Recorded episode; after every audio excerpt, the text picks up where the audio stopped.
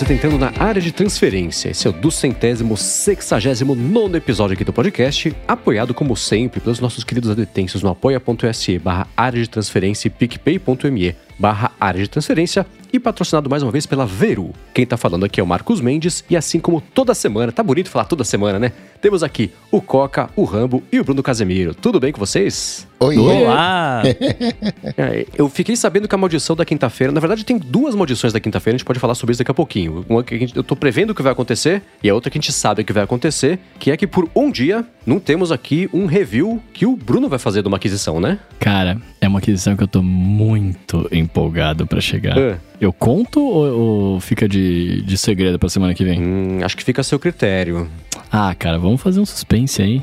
Boa. Bora, bora fazer um suspense. Mas não é um Mac Lontra. Lontra Display. Não, não, é. É. não, não é o display. Infelizmente não é. Não, é- tem um display também, né? Mas. Tá, ó, ó, já é uma dica. Ó. Você não comprou um trackpad, É. então. Não, ele vem. Ele vem junto. Eu comprei um, um trackpad, ó, é aqui. preto. Ó, ó. O Ó. meu trackpad é preto, viu que bonito? O meu é chumbo.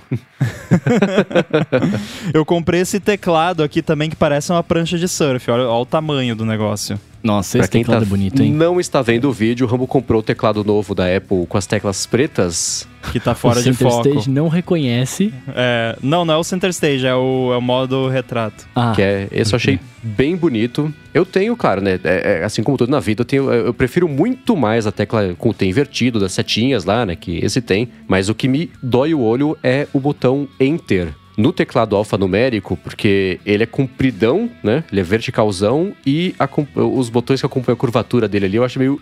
Uh, me dá uma claustrofobia do teclado. Você tá apertadinho assim nas teclas, mas que bom que esse teclado tem o T invertido. Fico feliz por você, Rambo, de poder usar o teclado assim sem. Não, mas Se esse teclado aqui ali. não tem o enter vertical que você falou. na direita, no teclado alfanumérico. Alfanumérico ou no teclado numérico, não alfanumérico, é, o Ah, numérico, não. é, esquece. Não, não, não. Não, mas é só Errei. é uma, é uma barrinha. Mas eu não uso esse teclado. Por mim, se a Apple vendesse esse teclado aqui sem es- essa outra metade, eu compraria a versão menor. Porque a- é inclusive uma questão ergonômica que, que tô, tô ainda penando aqui pra me acostumar. porque eu tenho que ficar agora com os braços bem mais afastados do que antes, né? Porque o teclado Uhum. tem que estar. as teclas que eu uso, que são as teclas de letras e tudo mais, tem que ficar no centro, né? Tem que ficar centralizado. Então o trackpad ficou bem mais pra lá, né? É, então, mas se a Apple vendesse uma versão menor desse teclado, que não tem o, o teclado. Como é que chama? É, keypad em português? É O, o pessoal tem Sei um o- nome pra isso. A calculadora, sei lá. Os numerzinhos, sabe? Os pedaço dos numerzinhos, é. Isso. Que é você bota o numlock, né? E, e, uh, mas enfim, uh, se tivesse sem isso, eu compraria sem. É, quando você mandou a foto, eu fiquei me perguntando por que, que você tinha comprado esse, até eu lembrar que não tinha outra opção. Você comprou esse porque sim, né? Porque não tinha outro jeito. É. O que eu gosto do trackpad é que ele fica abaixo do teclado. Ne- Nesse aspecto é mais rápido, sei lá, 5 centímetros, do que abrir todo o braço né, em leque pra chegar no mouse. É uma opção. É, só que eu- nesse setup aqui não dá pra deixar o trackpad embaixo do, do teclado, porque eles têm a mesma o mesmo perfil, né? Então, se eu coloco o trackpad, ele fica no, no caminho, né? Não é que nem no notebook que o trackpad é retinho e o teclado é, é na frente ali. Não, não funciona. Eu até tentei aqui, mas não rola. Até porque o trackpad do esse externo, ele não tem a mesma rejeição de, de palma da mão que o, o trackpad embutido, né? Tem trackpad dos Macs é gigante. Aí você olha para aquilo, nossa, mas eu vou estar digitando e vou estar mexendo no trackpad sem querer. Não, porque ele tem ali um esquema ferrado que não deixa isso acontecer. Se você apoiar a palma da mão ali e ficar digitando, você não vai mexer o mouse. Mas com o trackpad externo, por não precisar, não tem isso, né? Esse teclado e trackpad são lindos. Só tem uma coisa mais bonita que esses teclados e trackpads, é que é a versão deles em Space Gray que eu gosto, mas que não tem, né? Exatamente, exatamente. Mas combinou aqui porque eu acho até que a Apple começou a vender eles separadamente, em parte por conta do Studio Display. Que você olhando a foto do meu setup que eu mandei para vocês, que a gente pode até deixar aí no, no capítulo, ele tem o corpo é, silver, né, prateado, e os detalhes em preto, que é como é o Studio Display. O Studio Display tem um frame preto e o corpo dele é prateado. Então você colocando tudo junto combina. Mas sim, Space Gray é mó maneiro. Se tivesse Studio Display Space Gray, teclado Space Gray, trackpad, eu comprava tudo Space Gray. Aliás, meu trackpad já era, né? Só o teclado que não. Cara, mas o meu, o meu track, eu tenho um trackpad também, o meu é o 2. Ele era Space Gray, acho que os novos que não são, é isso? Não, é diferente, ó. Esse é o trackpad. Tá uma maravilha isso aqui para quem tá ouvindo só o áudio, né? Mas eu estou mostrando aqui. A gente tira um screenshot depois e bota no, no show notes. Esse aqui é o trackpad Space Gray que você falou. Uhum. Agora, esse aqui é o trackpad novo que é preto. Eu tô Ah, tentando pegar tá, aqui tá, sem tá, tá. mexer no trackpad. Ó, esse é preto, esse é Space Gray. Aqui na- no, no vídeo até não dá pra ver falar isso diferença, mas... Não. Mas tá é... igual. Se eu- ó, é, é- é simples. Olha a foto que eu tinha tirado antes do meu setup. A gente vai deixar tudo. Eu tô facilitando a vida do Marcos aqui. Vai estar É, tudo no show notes aí. É. É, olha a foto que eu tinha tirado do meu setup inicial aqui com o Studio Display e a foto que eu tirei. A inicial tava me dando faniquito, porque era tudo preto ou cinza com detalhe preto, e aí aquele teclado branco e o trackpad aquele cinza. Agora parece tudo um conjunto só. Então essa foi a solução antifani- fa- anti-faniquito. Muito bem, depois dessa parte que ficou ótima pra quem tá só escutando o episódio, vamos começar aqui com o follow-up em relação às últimas semanas, semana passada. Com um, um- comentei, né, que na mudança de casas aqui em São José dos Campos é tudo 220, um monte de coisa 110, e, né, foi um rolê pra conseguir deixar o apartamento semi-bom do jeito que eu queria. E o Fábio Costa falou que nesse caso basta solicitar pra concessionária de energia a troca da casa para ser trifásico. Eles fornecem fase, mais fase, mais neutro, e assim no quadro interno o eletricista faz o balanceamento e as tensões podem ser escolhidas. Ele falou que na casa dele as tomadas todas têm fase, fase neutro, e desse jeito ele monta a tomada com a tensão que ele quiser. É, existe. é- é- Essa é uma solução, né? Eu só tive a preguiça, não tem outra palavra para isso, de ligar.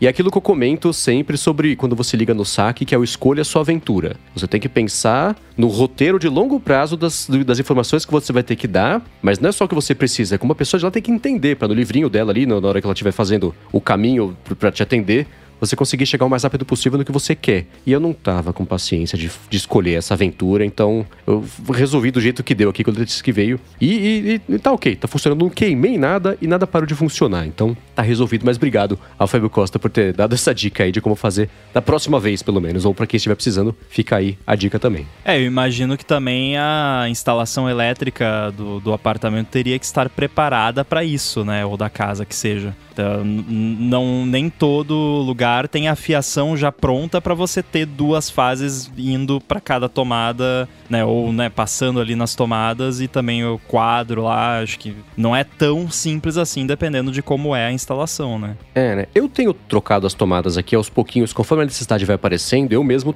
desmonto a tomada e troco pelo plug do, do padrão recente, né? do- dos três ali com o, o hexágono. E as tomadas todas têm fase, fase e neutro. Então daria pra fazer Ah, isso então aí já que tá ele pronto. falou, né? Por, por conta própria. Em São Paulo Mas- deve ser comum isso, né? Por ter essa questão da- do pessoal misturar, né, muito as tensões. Sim. É engraçado que sempre que eu falo de 110, eu falo, a resposta é sim, isso é de São Paulo, né? Então É, tem a fama dos pentelhos com isso. Vai fazer o quê? Eu já tinha tudo 110, vou comprar tudo de novo, né? Sem chance. exatamente. Muito bem, seguindo aqui, ó, na semana passada a gente falou também sobre os AirPods, né? Que eles ativam ou desativam o modo ambiente dependendo dos sons que, que tá rolando ao redor. E eu ainda quero deixar mais um comentário sobre isso que eu acho muito bizarro, mas tudo bem. E o Ilha de Ferreira, ele tá falando que ele tava usando no trabalho, né, Pra ficar no silêncio, e as pessoas começaram a falar perto dele, e ele meio que tirou o isolamento só de um lado direito e ativou pra que ele ouvisse tudo, cara. Olha só isso, meio bizarro, né? Eu De não- novo, é o recurso antiprocessinho, né? É aquela coisa pra. Ih, tem um barulho muito alto. Deve ser algo importante que se a pessoa não ouvir vai dar ruim. Então Uhum. aumenta aí. Nossa, mas qual a frequência da voz dessa pessoa, né, pra... pra Olha, eu isso? conheço umas pessoas que. Alerta anti-ataque aéreo. É, eu porque o meu- percebo essas mudanças quando eu tô, por exemplo, a máquina de lavar tá centrifugando. Eu entro na cozinha e aí eu eu não consegui identificar ainda o que, que acontece, mas um dos cancelamentos ou melhora, ou piora, ou cancela o cancelamento, e aí você vê que ele tá. Ele, ele, por um tempinho fica pior, aí ele se remaneja lá, pega o microfone que fica apontado para dentro do canal do, do, do, ouvido, e aí ele remapeia e beleza. Aí volta a funcionar do jeito que precisa. Aí eu saio desse ambiente, ele tem que remapear de novo, né? Então dá pra, dá pra perceber ele trabalhando para cancelar o ruído de acordo com cada ambiente que você tá quando muda a condição de um pro outro, que é bem curioso e dá uma. bagunça o cérebro, dá uma bugada, mas, mas é, é curioso ver ele fazendo isso, escutar ele fazendo isso em tempo real. É, o que eu noto aqui é só aquelas coisas que eu comentei de barulhos bem estridentes mesmo, tipo telefone tocando perto ou o brinquedo do cachorro que faz aquele squeak. É, foi só, assim, não, com pessoas falando não aconteceu, mas eu imagino, eu já trabalhei no escritório com Open Office, né, que a galera lá, e às vezes a galera se empolga, né, com a gritaria de meia dúzia de pessoas, eu consigo imaginar como pode confundir o, o, o algoritmo lá do, dos uhum. AirPods. Motivo número 837, pelo qual não tenho a menor saudade de trabalhar em meio a outros seres humanos.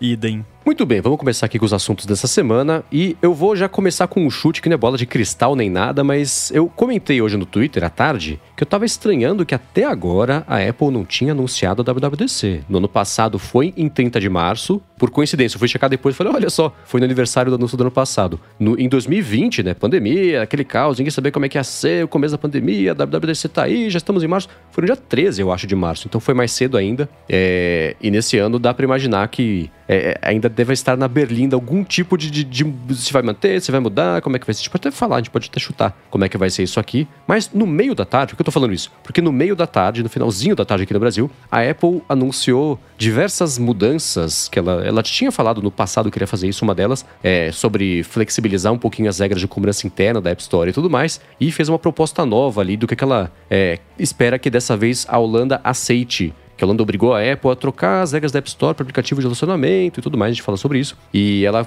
está sendo multada semanalmente porque ela fala, ah, eu vou fazer nada. A Holanda fala, tá bom, multa. E aí já foi tipo 50 milhões de dólares ou euros, que é troco de pão para Apple. Mas ainda assim, a minha teoria é, ela estava esperando anunciar essas mudanças para aí sim anunciar a WWDC, para já ter a chance um pouco maior de na WWDC chegar com um pouquinho mais do que eles chamam de goodwill, né, de, de desenvolvedores olharem pro evento, não falando, ah, lá vem ela querer fingir que tá tudo bem e, ignorar o elefante na sala e, e, anunciar coisas novas. Mal podemos esperar para ver o que vocês vão fazer, mas ainda assim pisando na bola com o que todo mundo já sabe que estava acontecendo. Então ela anunciou, a gente vai falar sobre esses assuntos separados aqui, mas anunciou hoje que vai começar a valer o que ela tinha dito no ano passado já que ela ia fazer, que é permitir que os desenvolvedores de aplicativos que ela classifica como leitores, que vamos falar sobre isso, é, linkem para os próprios sites das próprias empresas, para lá a pessoa poder assinar, criar uma conta, não é aquela coisa mais que o aplicativo da Netflix, por exemplo, hoje em dia. Se você tem uma conta da Netflix, ótimo, você baixa o aplicativo,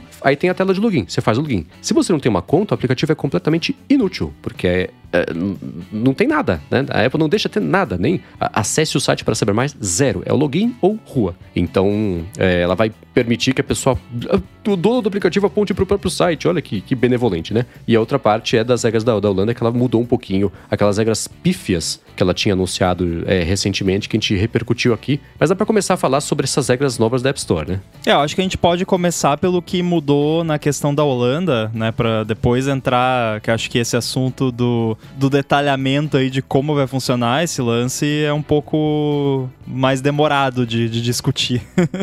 Então, beleza. Rapidamente o que aconteceu foi o seguinte: quando a Apple tinha anunciado as primeiras regras, né, a Holanda falou assim: você tem que permitir que aplicativos de relacionamento, só aqui na Holanda por enquanto, né, porque a Holanda manda às vezes para o país, é, tenham compras internas no aplicativo que sejam alternativas ao sistema da App Store. A Apple falou: ah, tá bom.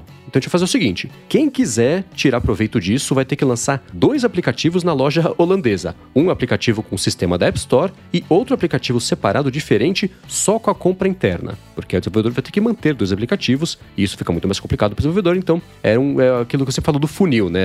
As decisões, as etapas que fazem com que é, é, fique cada vez mais difícil ou cada um pouco mais de atrito cada uma dessas, dessas coisas. Outra coisa, a Apple é, ela ia colocar, ia ter que ter um aviso no aplicativo aplicativo, que era um aviso com um texto ridículo, dizendo que se o usuário seguisse em frente com a assinatura do aplicativo por fora do sistema da App Store, a casa dele ia pegar fogo, todo mundo que ele ia morrer, o, o, o, telefone ia explodir e as próximas gerações seriam amaldiçoadas para sempre. Era assim, não, não garantimos a segurança, você está prestes a cometer um grande erro. Era um texto patético. A Apple falou que ela vai mudar esse texto e fazer com que seja obrigatório em menos oportunidades que esse texto apareça, que é uma coisa também que, assim, olhando para o texto desde o começo, eu falava, cara, isso aqui não óbvio que a Holanda não vai falar que tá bom, né? Ainda assim, ela vai dizer quais serviços de pagamento terceiros ela vai permitir que o aplicativo use, agora que o aplicativo vai poder ter ao mesmo tempo, no mesmo app, um app só, um aplicativo, é, é, o pagamento da App Store e o pagamento por fora, ela falou que ainda assim ela vai dizer quais vão ser as regras de mínimas de segurança e privacidade que esses fornecedores terceiros vão ter que seguir para aí sim ter o direito de ser uma das opções que os aplicativos holandeses de relacionamento vão poder colocar lá dentro deles. É, e isso tudo tá vindo depois, que eu comentei rapidinho aqui, da Apple tá sendo multada semanalmente porque não fez o que a Holanda pediu. E a Apple sempre faz uma contraproposta de, ah, eu vou não fazer nada. Pode ser dessa vez? Essa semana vocês aceitam? A Holanda falava, não, toma mais uma multa, né? Então, hum. é, é, é, claro que somando esses 50 ou 55 milhões de euros ou, ou ou dólares, tanto faz, né? A Apple leva, sei lá, minutos para faturar isso. Então não é exatamente o, é o que eu falei que é, e o pessoal comenta, é uma taxa, né? Um imposto que ela sabe que ela vai pagar. Não é exatamente uma multa que vai impedir que ela volte a fazer errado no futuro. O crime compensa, não um crime não, mas assim, é, bom, tá fora da lei, é um crime e agora sabemos o quanto ele compensa, né? Então agora ela ela tá propondo isso para tentar dessa vez é, deixar os reguladores holandeses mais felizes com o que ela está fazendo e ainda assim, a cada passo que ela toma, tentando fazer o mínimo necessário do lado dela e o mais difícil possível do lado dos desenvolvedores para impedir que isso aconteça, né? Para desencorajar a galera de, de, Primeiro, o desenvolvedor de implementar esse aplicativo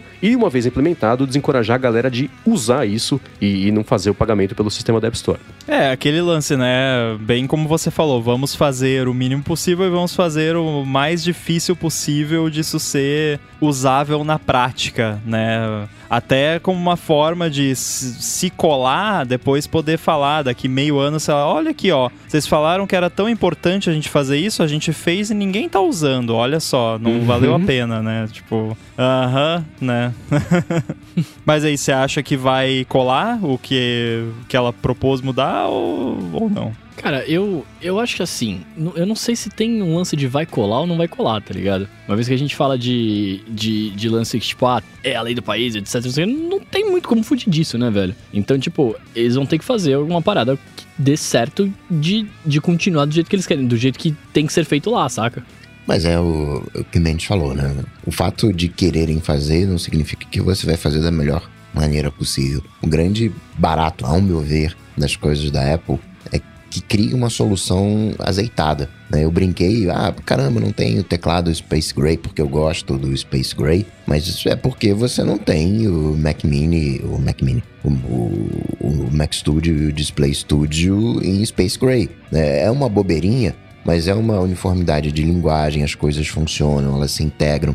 Você mexe o mouse aqui no Mac, vai parar lá no, no iPad. Tudo bem que isso já poderia ter acontecido anos antes, mas né, antes tarde do que mais tarde ainda. Mas você tem uma solução azeitada, né? A, a coisa funciona mais ou menos direitinho. E aí, de, dessa maneira que a Apple está propondo, né? Tá defendendo o dinheiro dela, sim, claro, né? Uma empresa, to, todas aquelas coisas, mas está criando muitas, não é restrições, muitos impedimentos para funcionar de uma maneira azeitada, tanto para o desenvolvedor quanto para o próprio usuário, né? Vai, vai, entra num site, né? Tem muitos empecilhos na solução. É, e esse lance de estar tá defendendo o dinheiro dela, a gente já mencionou várias vezes, mas vale comentar de novo, porque pode ter gente que está ouvindo a gente discutir esse assunto pela primeira vez, mas é, é óbvio, a gente sabe que toda essa birra da Apple é 99,9% preocupação em manter o rendimento de serviços deles, que vem grande parte aí dos rendimentos com in-app purchase e 0,00001% preocupação com o usuário. Não porque a Apple não se preocupa com o usuário, com privacidade, segurança e tudo mais, que eles realmente se preocupam e, e colocam é, a, a, carteira nisso muitas vezes e fazem de fato coisas nesse sentido, mas é, é porque isso não afeta, assim, de, do jeito que a Apple fala que afeta, sabe? Então, se é para defender o, a, o seu faturamento, que você é uma empresa, então não seja hipócrita, fala que não, a gente não quer porque a gente quer ganhar mais dinheiro, sabe? Tipo, ah, não mas aí a mágica inventando, acaba, né? É, mas não fica inventando historinha, porque a mágica é só para quem cai na conversinha, né? Que não são muito, não é muita gente que cai, né? É, então, sabe, é, é, uma coisa assim que não faz sentido, né? E a gente vai falar mais agora, daqui a pouco, nesse outro assunto que é relacionado, que assim, você abrir um link, nossa, né? Que perigo. Uhum. Você pode receber um link por e-mail, no mail lá, nativo, do, do aí, Bruno, nativo. Pode receber um link lá, clicar e botar a sua senha do Mercado Livre, né? Nunca, e... não, isso é importante agora. Eh, você pode. ah, não, mas vai botar os dados de cartão de crédito sem ser pelo sistema de NetPurse. Meu Deus, o mundo vai acabar. Quanta gente compra coisa em site, no Safari, no iPhone todos os dias, que a Apple nem fica sabendo, não tem proteção nenhuma. E tá tudo bem, sabe? Então, é essa hipocrisia que, que me incomoda, sabe? Mas deixa eu perguntar um negócio. Se, se, se, fosse, apro se fosse aprovada essa proposta nova da Load, etc., é, aplicativos como o Fortnite poderiam voltar pra App Store ou nada a ver? Não tem nada Não. a ver, porque isso aí é só pra aplicativo de encontro. Ah, é só pro dating app, né? Então, é tá só certo, pra tá certo, tá Tinder da vida. É a lei uhum. Tinder. É. Bom, mas eles podiam estender isso, né? Pra, pra Não, podia coisas, estender né? pro mundo inteiro também, né? É, exa exato, exato. É óbvio, é que é, é o método Al Capone de prender o cara, é pelo imposto de renda, né? Pelas outras coisas que ele fez. Então é a mesma coisa. Como é que você abre? Com, com, o mínimo do mínimo do mínimo. Você vai na Holanda, pega um segmento de aplicativos que tem tipo quatro e aprova. Uma vez aprovado, ah, agora tem que ser os de esporte. Ah, agora é na Holanda e Luxemburgo. Ah, agora na Europeia. Pronto, né? E a Apple sabe disso. Por isso que ela tá. A cada passo que manda ela dá, ela dá um passinho de formiga. Porque cada decisão que ela toma, o cálculo é o seguinte: e se isso virar a regra no resto do mundo? Aí você é, projeta isso para o faturamento trimestral de serviços, você vê o tamanho do estrago que você pode fazer. Então, cada. É tipo criança testando o tempo inteiro os limites que são impostos. Tem que fazer assim. Tá, mas e se eu fizer assim? Não, tem que fazer assim. Tá, e se eu fizer assim? É a mesma coisa. É, só que não são crianças, são muitos advogados com muito dinheiro nas mãos e recursos para achar os jeitos de fazer não fazendo o que eles foram mandados a fazer. Mas é isso, não é? Isso não é só sobre aplicativo de relacionamento na Holanda, é sobre a App Store inteira, né? Só que é, é, vai, tá começando assim. Não, e aí a Apple fala que não, porque o sistema de Net Purchase é muito melhor para o usuário, é muito mais prático, muito mais seguro, muito mais tudo bom e não sei mais o que. E tá, é, eu concordo que é, mas se é tão bom assim, então por que, que a Apple tem tanto medo de ter, de ter concorrência, né? Que basicamente o que está acontecendo aqui, é, não estou falando que tem que ter antitrust, que a Apple é um monopólio, mas pensando do ponto de vista conceitual, né? A Apple tem tá com medo da concorrência. Ela está dizendo que se apps puderem fazer compras, usuários puderem fazer compras em apps sem usar o sistema dela, o sistema dela vai perder. Basicamente é isso que uhum. ela tá uhum. falando. Ou seja, melhora esse sistema aí, Apple. Se você não, não se garante, né? Porque eu imagino que se for tão mais ruim, né, ou tão pior quanto a Apple diz que seria os usuários fazerem pagamento sem a conveniência do in-app purchase, então os apps adotando iam perder venda. Né? Imagino que a consequência seria essa, e por conta disso, os apps iriam acabar não adotando, ou pelo menos uhum. tendo as duas opções. Só que a Apple sabe que isso não é verdade. A Apple sabe que o sistema dela não é tão bom assim. Tipo, é, é bom pro, do ponto de vista do usuário, na maioria das vezes você vai lá, só Face ID, Touch ID, pagou, pronto. Agora, do ponto de vista do desenvolvedor, do ponto de vista de várias questões técnicas, não é tão bom assim. E outra coisa, quantas vezes, quem aqui já pediu um carro, já pediu uma comida, já pediu uma pet shop no aplicativo no iPhone? Eu peço quase todo dia alguma coisa em algum aplicativo que eu cadastrei meu cartão lá e não passou por in-app purchase e a Apple não tá nem aí e, e, e, o mundo não acabou por causa disso. Então por que que com compra virtual magicamente se torna o, o fim do mundo, sabe? É simplesmente não faz o menor sentido e a Apple vai ser obrigada, no fim das contas, a, a fazer o que eles não querem fazer e desse jeito, né? Que, que a gente já viu. Tem. O, o Ramo tava falando antes, né, de histórias de velho. Tem uma história de velho da Motorola. o, quem pegou os primeiros celulares, aqueles tijolões, o Motorola ele tinha uma função específica que era o Vibracall, que ele vibrava na hora que tocava. E era o único telefone que tinha isso por causa de uma patente. E anos depois que o mercado conseguiu burlar essa patente, fazendo a bateria vibratória. O Nokia, ele vibrava também quando tocava, mas não era o telefone que vibrava, era a bateria que, que vibrava, então aí podia. E aí depois a Motorola abriu mão, né? Enfim, né? Tava re reconhecendo ali, ah, tá, tá bom, vai, e abriu a patente. É a mesma coisa da Apple, tá se segurando ali, mas vai ter uma hora que vai ter que largar o osso. Cara, eu acho isso meio absurdo. Tinha coisas que tinham que ser impatenteáveis, né? Tipo, mano, como é que você patenteia a vibração do telefone? Ah, cara, se a gente for entrar nesse assunto aqui, a gente vai ficar até semana que vem. é, claro. Eu, eu, eu, particularmente, acho que patente é um conceito que não deveria existir, mas não quero entrar nesse assunto agora aqui. É, daria um santo bom, porque eu já pensei, como assim? A gente conversa sobre. Vou anotar que a gente conversa sobre isso algum dia. Mas o, o que a gente tava falando antes de. de o, o Rambo comentou, né? Ah, isso aí vai ser ruim pra Apple porque para as pessoas não faz muita diferença, mas pro desenvolvedor faz. Por outro lado, eu lembro do próprio Rambo ter comentado também que, ah, se tivesse, pudesse colocar uma coisa, sei lá, no Tib Studio com uma compra, tivesse que fazer administração de, de, de, venda, reembolso e tudo mais, é um trampo a mais que talvez não justifique implementar uma, um, um sistema alternativo, que a App Store já faz tudo isso meio automaticamente. Ou não, tô, sonhei que você, você falou mais ou menos isso. É, eu falei no contexto de poder linkar para fora, se eu não me engano, para comprar tá. no site, alguma coisa assim. Eu não, não lembro direito. É, assim, se desse para fazer, vamos, vamos sonhar aqui, né? Mundo ideal. Eu posso ter lá, a pessoa pode comprar pelo in-app purchase ou, sei lá, o Revenue Cat, o Paddle, qualquer sistema desses, ou Setup, sei lá, vai ter um sistema que você consegue colocar no seu app que é tão simples de integrar quanto da Apple, que na verdade da Apple não é tão simples assim de integrar, é mais ou menos. É, de repente eu colocaria, se fosse né, simples, assim, não fosse exigir muito trabalho, né, levando em consideração que é um app pequeno, que a renda dele não é tão grande nem, nem nada, né, aí dependendo do tamanho do app a coisa começa a ficar mais ou menos interessante. Mas uh, eu particularmente, o, o que me incomoda dessas restrições é a falta de liberdade, não é? Eu não me importo de pagar os 15.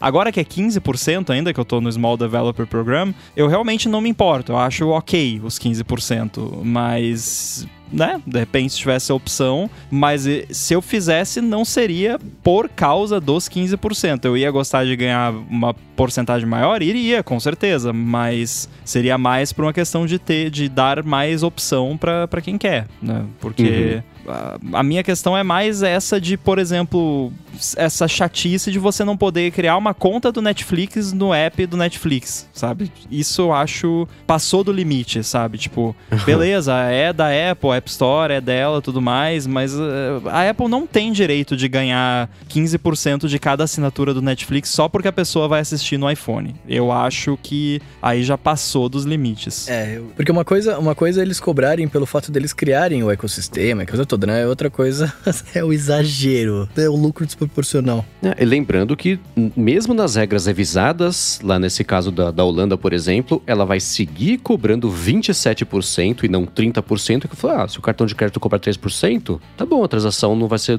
por a gente, a gente tira 3%, vocês vão pagar 27%, ou seja, na somatória do, do dinheiro do desenvolvedor ele vai acabar ficando com menos, né? Se a treta toda disso era sobre os 30% da Apple, ela abrir mão de 3%, é, é um jeito dela convencer o desenvolvedor a ficar lá. Fala, poxa, eu vou pagar 27% mais a, a, a taxa do serviço que eu for usar de terceiro e mais a transação do cartão de crédito. Então tem isso. E ela também vai obrigar o desenvolvedor a mandar mensalmente todo dia 15 depois do término do calendário fiscal um relatório do quanto ele vendeu, é tipo imposto de renda, né? É, do quanto ele vendeu, informando quanto que ele vai pagar. Ela vai saber esse número e você vai ter que falar quanto que é e pagar. E aí, se, se pagar errado, pagar menos, aí vai levar algum tipo de gancho. Vai entrar pro pente fino da Apple. É, exatamente, né? É o iLeon. Então não. É... Lembrando que não é só ela, né? O Google, na, na Coreia do Sul, que tá rolando uma outra treta regulatória, também falou que vai ser, ah, tá bom, vai dar pra comprar por fora, mas vamos cobrar também 27% de comissão. Então não é só isso, mas tá vendo esse novo padrão também, né? Mas é. é isso parece é... uma coisa assim que começa com car e termina com tel, né? É, né? Então, né? Pois é. Ou o tal do duopólio, que é o pessoal reclama, é. não, é, não somos um monopólio. Não, vocês são um duopólio, né?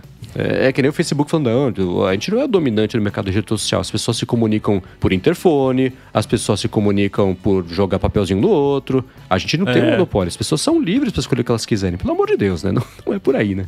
A minha questão é, não é nem céu, não é monopólio, a gente já discutiu um monte aqui. É, é o que eu acabei de falar, é a safadeza, basicamente. A Apple é safada. Porque, tipo, sabe, é, é, aí você começa a fazer analogias, e eu não tô nem fazendo analogia com o mundo real, que não funciona, né? Já falamos aqui. Mas assim, uma analogia com algo parecido. Então por que que, sei lá, e eu acho até que já rolou nos Estados Unidos uma treta que queriam fazer isso. Por que que o meu provedor de internet não vai também ter o direito de ganhar ali uma porcentagem da minha assinatura do Netflix, da Disney Plus, da HBO Max, não sei mais o que, né? Uhum. Porque tá tra... se não fosse o provedor, eu não teria como assistir o conteúdo, né? Uhum. E, a, e a, a, a LG que fabrica a TV lá da minha sala, que tem o app do Netflix lá, que tem tudo. Eu, não, mas eu uso a Apple TV, mas o cabo HDMI tá entrando na TV, então o sinal tá sendo transmitido pela TV, então a LG tem que ganhar uma porcentagem da minha assinatura, sabe? Aí quando você não faz sentido, sabe? Não, tipo... navegador, é a mesma analogia. É. Sem esquecer da concessionária de energia que colocou uh, o trifásico lá, hein? Exato, é. Tem que pagar três vezes, então. O fabricante do sofá também, onde eu tô sentado, uhum. né? O, o, pessoal lá que fabricou o suporte para pendurar a TV, todo Isso. mundo vai ter que ganhar uma porcentagem da minha assinatura O vizinho que tá em silêncio, permitindo que eu consiga assistir aproveitar o que eu tô assistindo. É, não tem O fim, né? cachorro, né? O cachorro uhum. também, que tá quietinho ali. Pois é. Mas agora, tirando essa parte da Holanda, teve esse negócio da, da Apple flexibilizando também na App Store. Isso vai valer para todo mundo, que ela tinha anunciado que era um acordo do Japão, que ele ia estender para o mundo inteiro. Que benevolência, né? De poder linkar aplicativos que ela, que ela fala que são os leitores, que é aplicativo que o principal motivo da existência do app é disponibilizar assinatura ou acesso a revistas, ou jornais, ou livros, ou áudio. Então, talvez podcasts, né? Porque música é uma categoria separada que ela fala também. Então, áudio, música ou vídeo.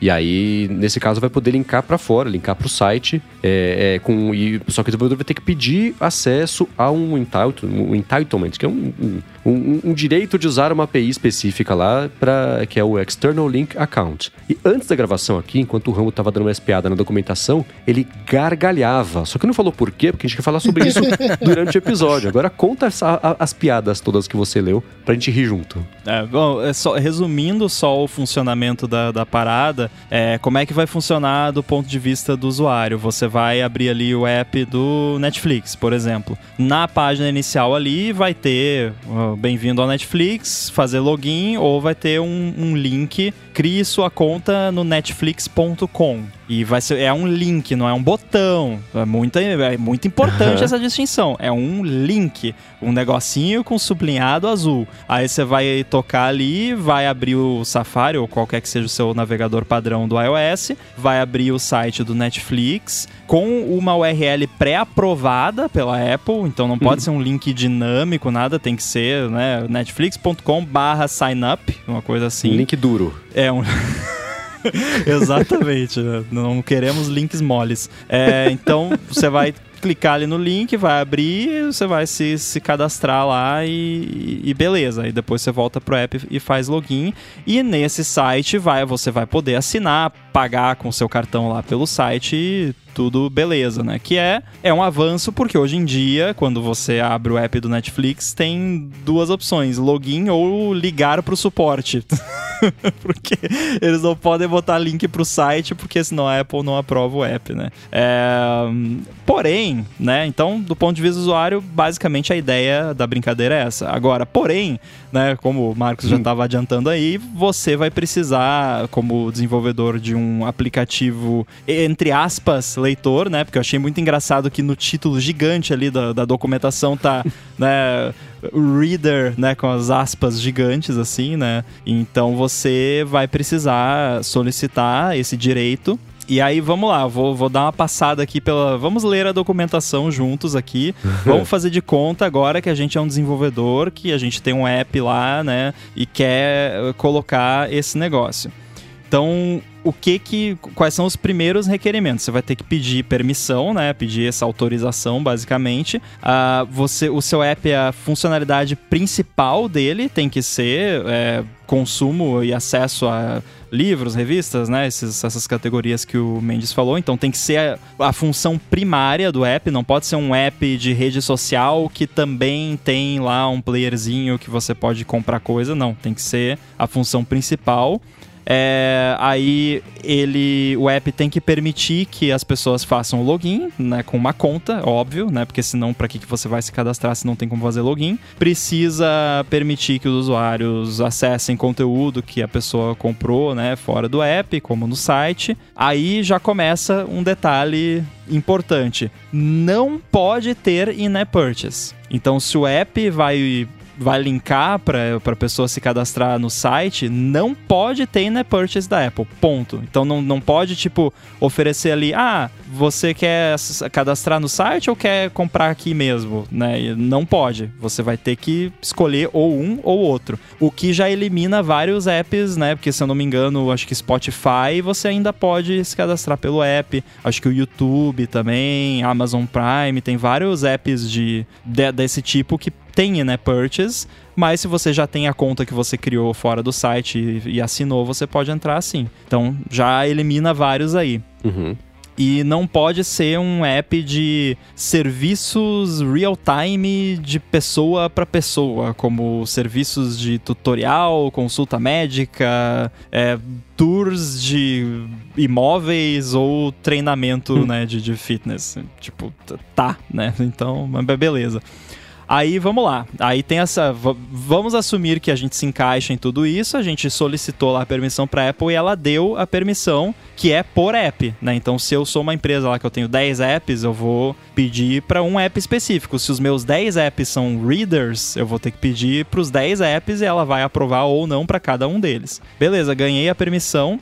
Aí você vai lá no Xcode e vai colocar lá no, no seu arquivo de entitlements. Detalhe, tem uma interface bem bonitinha no Xcode, que tem um botãozinho lá que você clica, você escreve ali tipo um spotlight, você busca o entitlement e ele já mostra com um iconezinho, com uma descrição, uhum. link para documentação e tal. Esse aí não. Esse aí você tem que abrir lá o XML e, e editar na mão, né? Então, é, para que colocar na interface, né? Aí beleza, você fez isso. Aí você vai lá no, no arquivo de manifest lá do, do seu app, você vai colocar um, uma chave lá onde você vai listar as URLs que você vai abrir através desse link. Aí a URL você pode ter, por exemplo, assim, netflix.com/signup, uma só, ou você pode ter uma URL para cada país, para cada tipo localização do app. Então você pode ter uma URL para o Japão, uma URL para o Brasil e por aí vai. Então tem essa flexibilidade. Olha só que, que bonzinhos, né? É incrível, né? Hum. Aí vamos lá, mais uma lista de, de requisitos aqui. vamos lá. Então, como que funciona o link? O link tem que ser para um site que o você é o dono e responsável pelo site. Ele tem que abrir em uma nova janela do navegador padrão do device. Não pode abrir numa web view dentro do app. Então tem que abrir lá o Safari ou o Chrome ou qualquer que seja o browser padrão. Não pode passar parâmetros na URL para proteger o usuário, aí entre parênteses, por exemplo, a privacidade dele. Tá escrito assim. não sei porquê. Sim. É, entre parênteses, a privacidade, Bruno. É, é hum. isso. É, tá, o que, que mais aqui? Ah, sim, beleza. Aí você tem que enviar. Tudo isso vai estar tá empacotado lá dentro do seu app. E se você tiver que mudar a URL que abre, o link que abre, você vai ter que enviar uma nova versão do app, obviamente. Não pode incluir nenhuma linguagem que inclua os preços de itens disponíveis no site. Então, assim, o link não pode tá escrito assim, ah, assine por 9,90. Não pode. Aí eles até dão um exemplo do que que pode, por exemplo, vá para netflix.com para criar ou gerenciar sua conta. Isso é ok. Precisa estar formatado como um link HTML padrão, entre parênteses, texto azul sublinhado. diz azul? De, diz blue underlined text. Tá escrito Porque aqui. se a minha interface for azul e eu tiver que botar o texto com underline azul, ou uma cor que vibra horrores, bom, aí o desenvolvedor né, coloca uma defesinha e tudo mais. Mas tecnicamente, nossa, que estúpido. É. Uh, é. Uh. Então, formatado como link HTML padrão, azul sublinhado, e tem que conter o domínio do site e o nome do site. Então, aí, continuando aqui no nosso exemplo fictício do Netflix, é, o link não, não pode dizer simplesmente crie sua conta. Não, tem que ser tipo abra netflix.com para criar sua conta do Netflix, porque tem que ter o domínio e o nome do site, né? Uhum. Então, enfim, é, só pode aparecer uma vez por tela e tem que ter sempre a mesma mensagem. Então eu não posso ter o link vá para o netflix.com para criar sua conta do Netflix duas vezes na, na, mesma tela ali do app. E se eu tiver escrito ele dessa forma numa tela e ele aparecer em outra, tem que estar escrito exatamente da mesma forma. Uhum. É, que, é porque aí vira paisagem, aqui? né? É, é, e o link tem que ir diretamente para o site sem nenhum redirecionamento ou links intermediários ou uma landing page. tá, Passamos é, mais tá. alguns requerimentos. Não termina. Agora vem a melhor parte. Foi essa parte aqui que eu tava gargalhando. Vamos lá. Implementando o modal dentro do app. Então, o modal assim, é o, o pop-up que aparece a mensagem que era assustadora, vai ser menos assustadora agora. Exatamente. Aí, assim, é, quando o usuário tocar, e aí tá escrito each time. Então, toda vez que o usuário tocar, mesmo que o cara já tenha aberto seu app 10 vezes e tocado 10 vezes no link, toda vez você vai ter que mostrar uma janelinha ali, né, um pop-up modal dentro do app antes de abrir de fato o link. E antes ainda de mostrar isso, você vai ter que usar uma API lá do, do iOS que verifica se o device não tem nenhuma restrição de não poder fazer pagamentos. Esse ponto uhum. eu até concordo, né? Que é pro né? negócio de controles parentais e tal, né? Que aí se tem o, o, digamos que é um device de uma criança que o pai configurou lá para não poder fazer pagamentos, ele não vai deixar. Isso, beleza. Aí, vamos lá essa é a melhor, a melhor parte. Siga os detalhes do pop-up modal. A Apple está desenvolvendo uma nova API de account que irá fornecer um pop-up modal para você utilizar. Quando essa nova API estiver disponível num release público do iOS e do iPadOS, você terá 30 dias para adotá-la com o próximo update do seu app. Por enquanto, essa é a melhor. Por enquanto, você terá que construir essa janela modal manualmente, seguindo exatamente as especificações de design abaixo. Ou seja, eles não fizeram a API, eles estão falando, você vai criar a API, que, que nós não criamos porque não deu. Então aqui, ó, toma, tá aqui o spec, aí tem um arquivo de 5 mega para baixar, eu vou até baixar aqui, eu não vi esse arquivo, mas enfim, depois eu abro.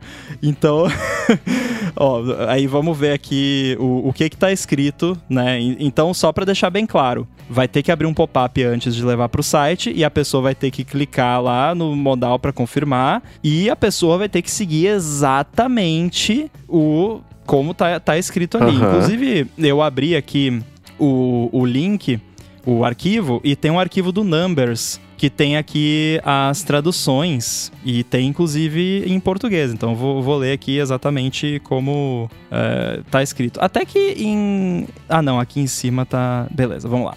Então, o, o título é assim: Você está prestes a sair do app e acessar um site externo. Portanto, você não estará mais realizando transações com a Apple. Esse é o título. Aí, outro, o, a descrição. Quaisquer contas ou compras efetuadas fora deste app serão gerenciadas pelo nome do desenvolvedor, a sua conta da App Store, a forma de pagamento vinculada e os recursos relacionados, tais como o gerenciamento da assinatura e solicitações de reembolso, não estarão disponíveis. A Uhum. Apple não é responsável pela privacidade ou segurança das transações efetuadas com esse desenvolvedor.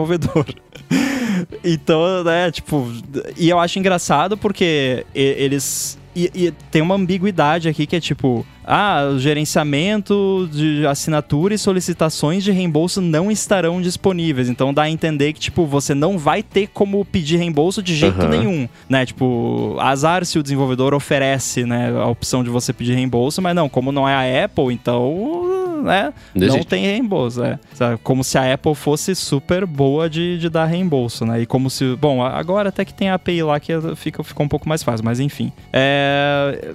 Aí basicamente é isso. Mas a parte mais engraçada que eu tava gargalhando aqui antes é, é isso: de tipo, o negócio não tá pronto, então eles pegaram o spec e colocaram ali, ó, você vai implementar esse negócio aqui na mão. E aí, quando a gente tiver a API, você vai ter 30 dias para tirar o que você fez, né? E botar o, o padrão do, do sistema. É, é uma palhaçada.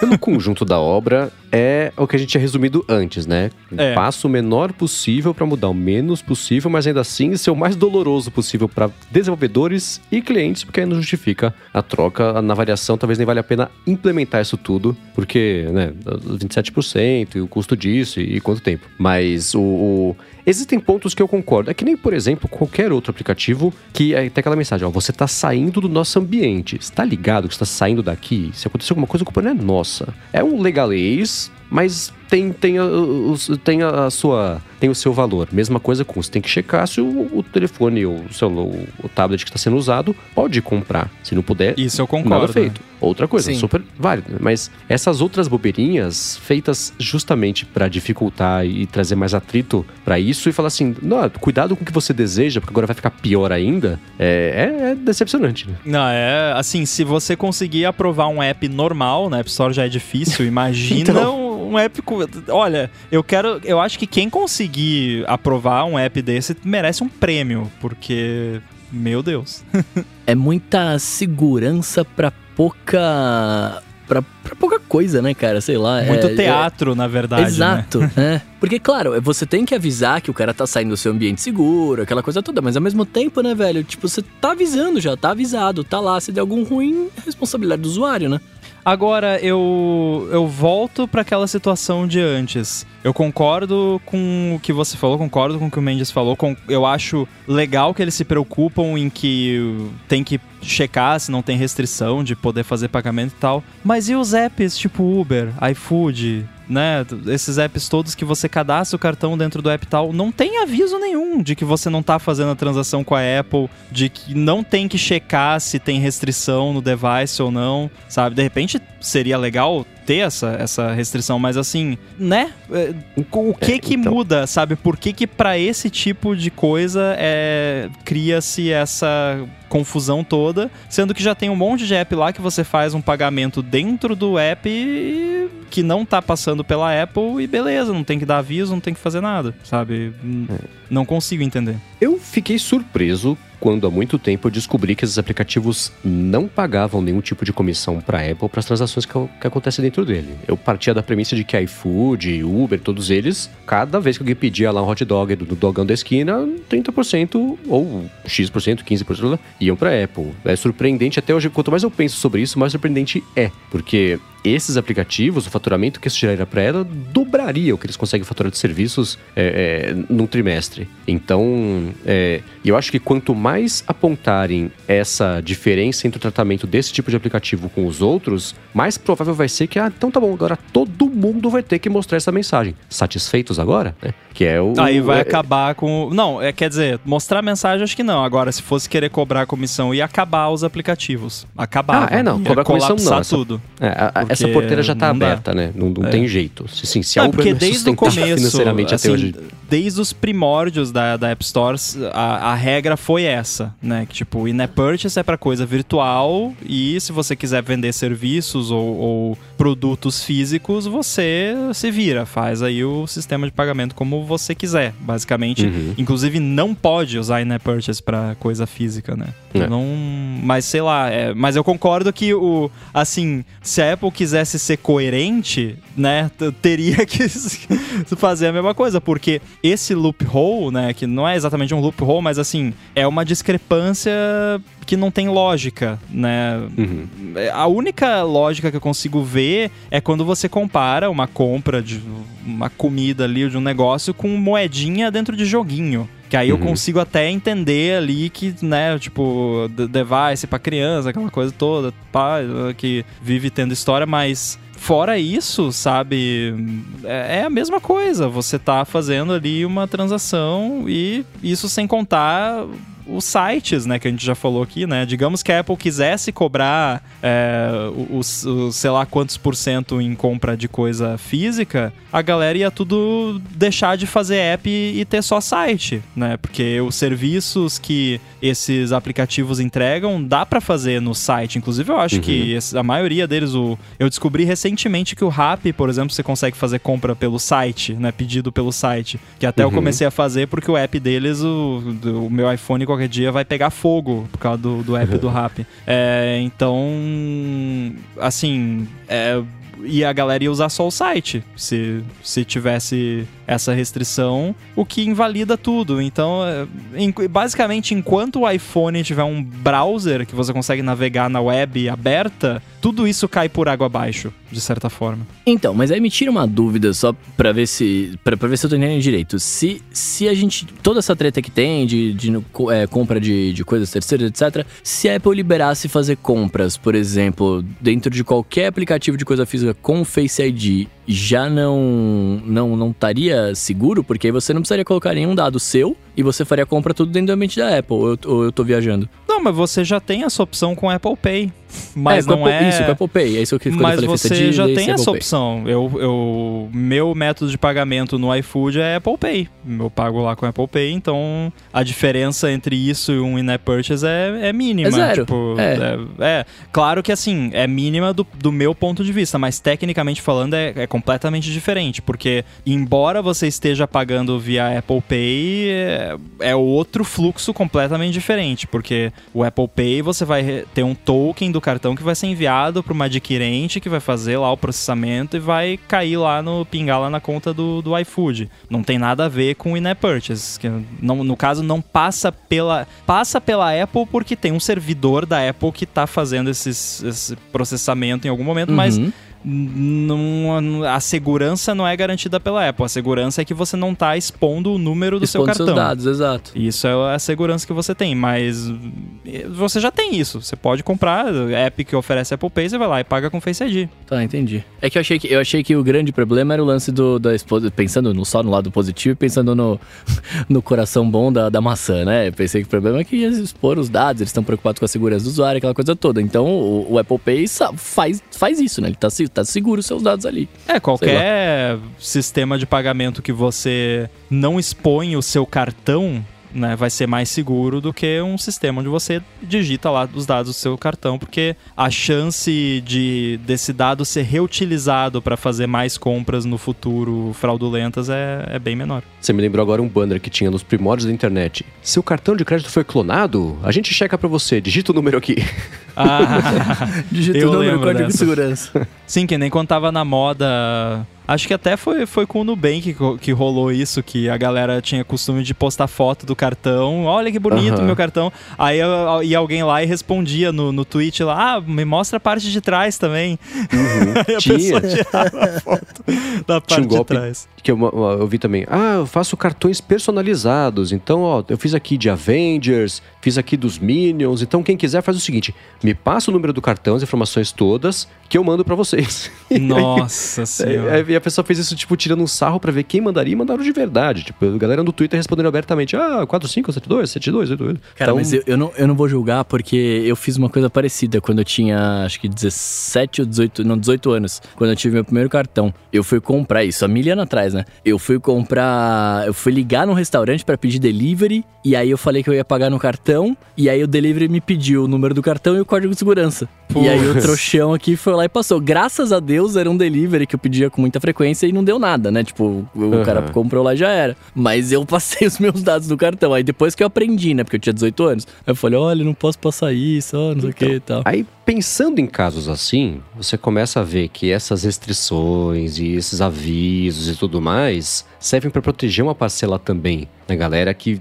vai acabar caindo golpe do mesmo jeito, mas pelo menos vai aprender e falar, ah, tá, né? Próxima vez que aparecer um averso desse, eu presto atenção né, e não caio. Ah, e Especialmente proteger considerando... a própria Apple, né, de processo, porque tudo que a Sim, Apple sim. faz vira processo coletivo, né? Então já, já pensou, Uhum. né? Inevitavelmente vai ter processo coletivo de que a Apple não protegeu a privacidade das pessoas que estavam usando o iPhone e sofreram golpe porque foram comprar fora do sistema. Isso vai acontecer, já está pronto É. o do- documento para mandar pro, pro, pro tribunal. Tem que esperar virar a chavinha e acontecer para Só tá faltando preencher lá o, o plaintiff, né? Isso, é, né? Então, então tem isso tudo, né? Essas tem um monte de medida ridícula, mas 1% até das ridículas dá pra ver por quê, né? Então tem, tem isso também.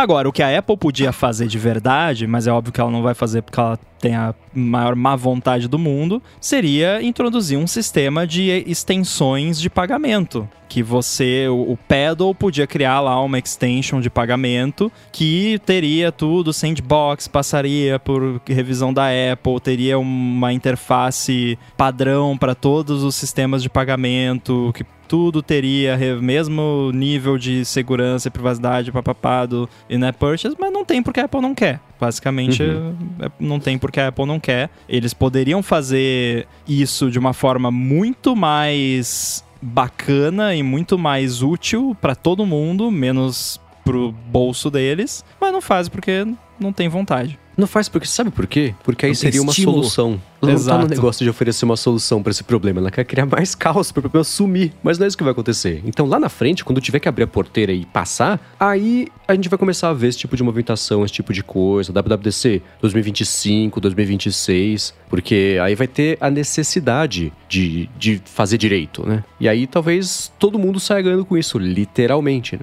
O Tap to Pay é- não chega, assim, não é uma extensão, não é isso, mas já, já é um pezinho ali de uma certa abertura. É, tem É, rolado bastante rumor até da Apple entrar cada vez mais nessa questão do, do pagamento que eh, eu não sei eu não sei como me sentir um, um pouco sobre isso que eu começo a pensar que a Apple tá- tá- tá- tem braços demais, tem um polvo muito com, com muitos tentáculos, assim, sabe? Eu fico imaginando, né?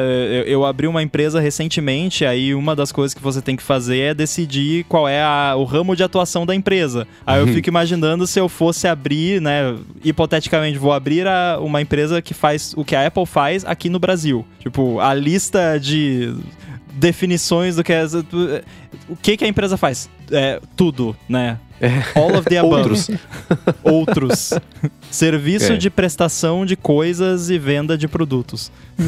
Nível software, hardware e firmware. É. Muito bem, agora eu quero falar de uma coisa que a gente tinha planejado de falar na semana passada, mas na semana passada, é, e depois escutando o episódio, eu achei ótimo, eu me diverti escutando o episódio, virou um mega review do Studio Display. É, inclusive, antes de falar isso, você quer falar alguma coisa sobre a semana 2 do Studio Display, Rambo? Ah, tá a mesma coisa, basicamente. É, continua quadrado Tô- e com a câmera ruim. É. Continuo. E com a câmera ruim, que nas lives do ADT não é ruim, né? Magicamente. né? Aliás, Tá eu fiz. é, tem, tem um update. Eu fiz uma live com o pessoal da, da Espanha, lá do Appleiano, semana passada. E foi a mesma coisa. A gente fez pelo Zoom, se eu não me engano. E também ah, o, o pessoal lá achou que tava boa a minha imagem, o pessoal que tava assistindo também. Então, assim, a câmera é ruim em tela cheia no QuickTime, né? em, em transmissão gravação ao vivo tá bom. Beleza. Então, eu, eu, eu, o que eu ia comentar aqui tinha um assunto que eu instalei na minha casa aqui, uma fechadura conectada com HomeKit, eletrônica, super bacana. Ficou dois anos parado no meu armário, ainda bem que funciona ainda. Mas antes de falar sobre isso, fazer o meu mini review aqui e matar umas dúvidas que eu vi já o pessoal perguntar, eu quero falar sobre a Veru. Vamos agradecer aqui a Veru, a assinatura de cafés especiais, que está com uma oferta especial aqui, assim como os cafés, para os ouvintes do ADT. É o seguinte, a Veru procura por pequenos produtores de café por todo o Brasil e, uma vez por mês, manda para casa dos assinantes o café desse produtor, sempre com uma surpresinha, uma coisa. Tinha umas comidinhas, né, que ornavam bem, que eu comento. É, já teve alfajor, que o Bruno tira sarro que eu falo assim. É, teve goiabada, teve doce de leite, teve queijo hidratado. No mês passado, eles mandaram uma coisa bem bacana, que foi uma eco bag bonitinha, pequenininha. Nesse mês agora eu tô curioso para saber o que é, porque estamos gravando aqui dia 31, então vai virar o mês amanhã. Aí já vai dar para saber qual é a surpresinha desse mês. E o bacana deles é que você escolhe exatamente como é que vai ser a sua assinatura. Você escolhe, por exemplo, se você vai querer receber. Aliás, primeiro, quanto que você vai querer receber de café? 250 gramas, 500 gramas, 1 quilo, 10 quilos. Você pode escolher também que tipo de café que você vai receber. Tipo, digo, o grão, ele já torrado, ele, ele vem torrado, né? O grão torrado, mas é, ele já moído. Em cápsula também, para você poder usar na, na, sua maquininha de expresso, o tipo de torra mais clara, mais escura, você pode misturar isso tudo, você monta exatamente como é que você quer seu pacote e não tem fidelidade, não tem pegadinha nenhuma. Você assina se você quiser, se você não quiser, assina também, é bacana, mas se você precisar interromper essa assinatura, você pode fazer isso sem nenhum tipo de problema. O bacana dos cafés também é que eles mandam geralmente um livrinho com explicação de que café que é, como é que é, a pontuação, acidez, aquela coisa toda. É, sempre os textinhos bacanas para aprender mais sobre café, que é o tipo de coisa que eu adoro. E a promoção especial aqui para quem escuta o ADT é o seguinte: se você acessar o link veru.café/adt, V-E-R-O-O, dois Os mesmo, então veru.café/adt, você ganha 15 reais de desconto no seu primeiro pedido, na sua assinatura, na primeira mensalidade. Com esse desconto, você, eu te falo sem medo de errar, vai ser muito difícil você achar um café tão gostoso por um preço tão barato para receber em casa ainda por cima, ainda aprender mais sobre café e ficar chato com isso, que nem a gente aqui. Então acessa lá de novo, hein? veru.café/adt e faz a assinatura com 15 reais de desconto no seu primeiro pedido. Muitíssimo obrigado a Veru pelo patrocínio contínuo aqui e também de mais esse episódio do ADT. Valeu! Valeu! Obrigado, Veru. Vamos lá, depois de dois anos de expectativa, né? Comprei que eu sempre que eu visitava meu irmão lá fora, ele tinha uma fechadura eletrônica, eu sempre queria, porque eu achava mó legal. Aí eu comprei, aí na hora de furar a porta e fazer, e o apartamento alugado, esse que lá, e a porta tava meio ruim, tenho que trocar a porta inteira, eu deixei pra lá. O dia que eu tivesse um apartamento novo, eu faria isso e chegou esse momento. Semana passada eu instalei, eu compra, a que eu tinha comprado é a Yale, a Sherlock SL que é uma que o legal dela é que ela já oferece direto conexão com o HomeKit, não precisa de bridge, não precisa de nada.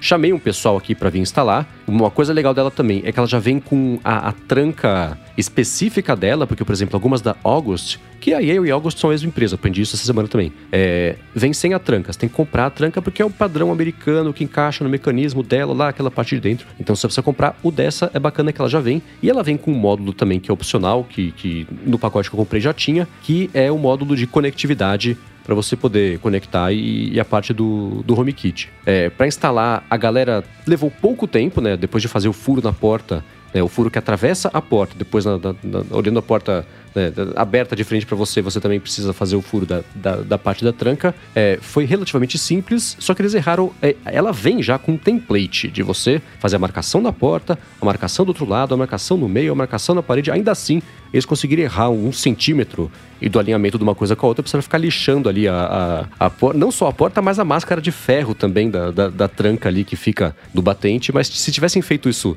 direito, tinha sido fácil. Foi um pouco mais difícil, mas para eles, né? O resultado ficou bacana também. É, o que eu tenho gostado muito, muito, muito é da integração direto com o HomeKit, porque é, ele, a, além da, da, fechadura aparecer como se fosse uma lâmpada, qualquer outro tipo de acessório, é, conectado aqui na minha rede Wi-Fi de casa, se eu tocar para abrir e fechar, ele faz isso na hora. E aí dá pra fazer coisa tipo automação, né? Se eu abrir, a, se for de noite, não tiver ninguém em casa e eu destravar aqui a, a tranca com o HomeKit, acende a luz da sala ou coisa ou, ou, qualquer outra coisa que você queira. Então tem sido bem bacana fazer isso aí.